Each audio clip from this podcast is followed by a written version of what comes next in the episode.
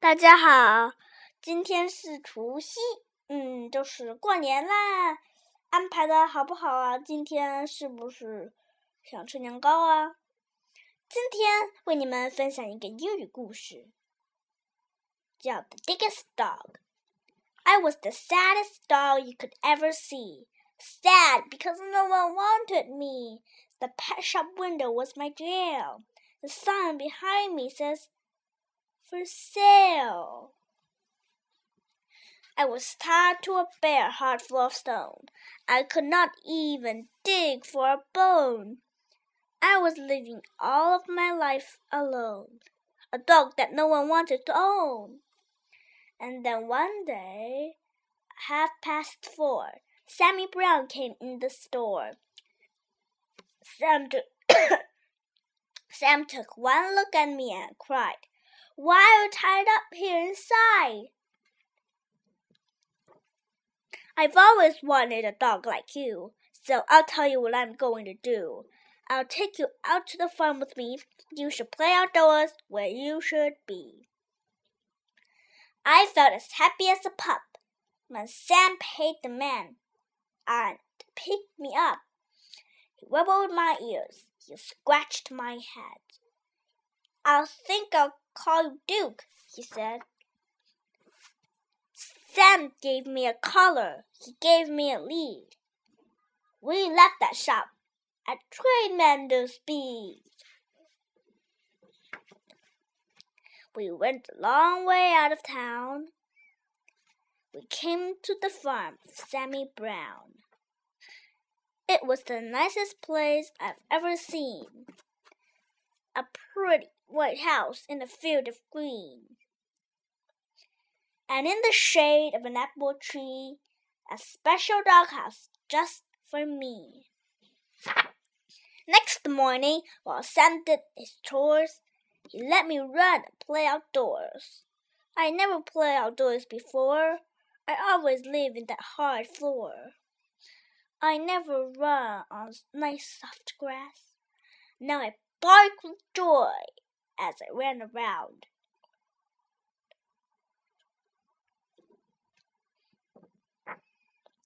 Sam looked at me and scratched his head.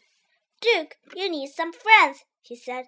He blew his whistle, he blew a blast, and many dogs came running fast.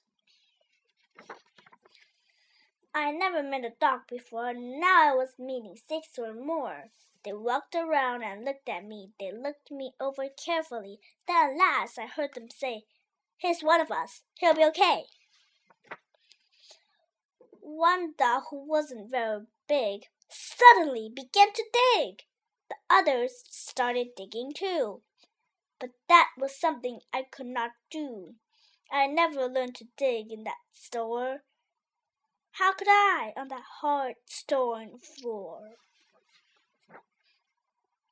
I tried to dig, but alas, I couldn't. I wiggled my paws, my paws just wouldn't. I fell on my ear. I fell on my face. I fell on myself all over the place. The others said, Duke might be big, but he's no good. He cannot dig. They stuck their noses in the air. They walk away, then left me there. I'll teach you, Duke, cried Sammy Brown. I'll show you how to dig deep down. Crunch beside me with his hand.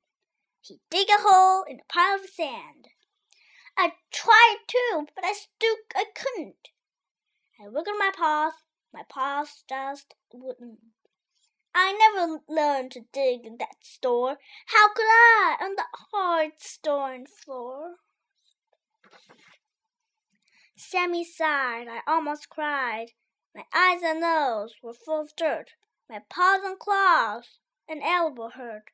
I had a pain across my back. I knew I never got the neck. Sam felt sad, and I felt bad. If only I could make him glad.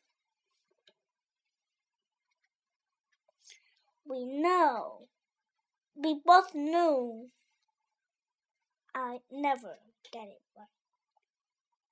Sam and I couldn't sleep that night.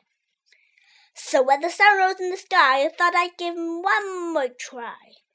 I wiggled my paw, I thought I could. I wiggled the other, I saw I would. I could dig with my paws, I could dig with my claws. I felt no pain across my back. I knew at last I had the knack. Sammy Brown looked out at me, saw me digging happily. Good for you, Duke, Sammy cried. I knew you'd do it if you tried. So I dug faster, I dug faster. I dug and dug to please my master.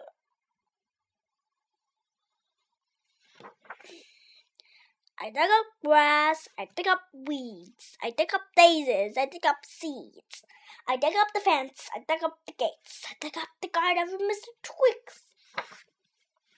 I dug up the rooster, I dug up the hens, I dug up the sheep and pigs in the pens. I dug and dug, I could not stop.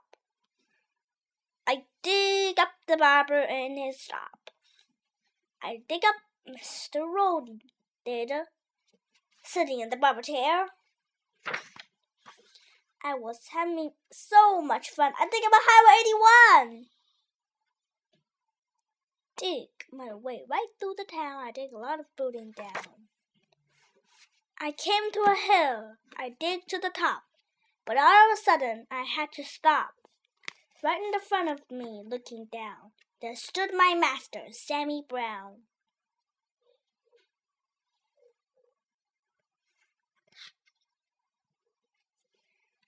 Sam didn't smile or pat my head. He only glared at me and said, I'm sending you back to that animal store. They'll tie you to that hard stone floor. I couldn't run, I couldn't hide. Dogs came at me from every side. And then suddenly I knew there was just one thing for me to do. I ran away from Sammy Brown, dig a hole that was straight down. I left him straight up on top. I dig and dig, I didn't stop. How deep I dig I could not tell, but soon I found I dig a well. Mud and water up to my chin. What a fix I now was in. I started to sink. I started to yelp. Help! I yelped. Help! Help! Help! Help! I could hear them way above my head. I could hear every word they said.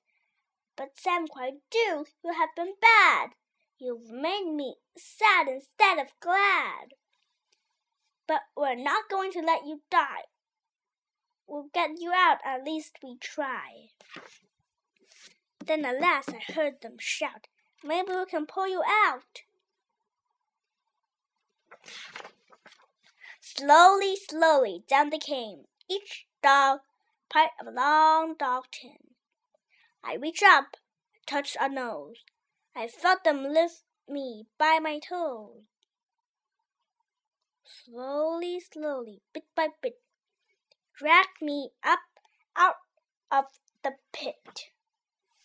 I thanked the dogs and Sammy Brown, and then I started back towards town. I knew I had to dig once more to fix things up as they were before.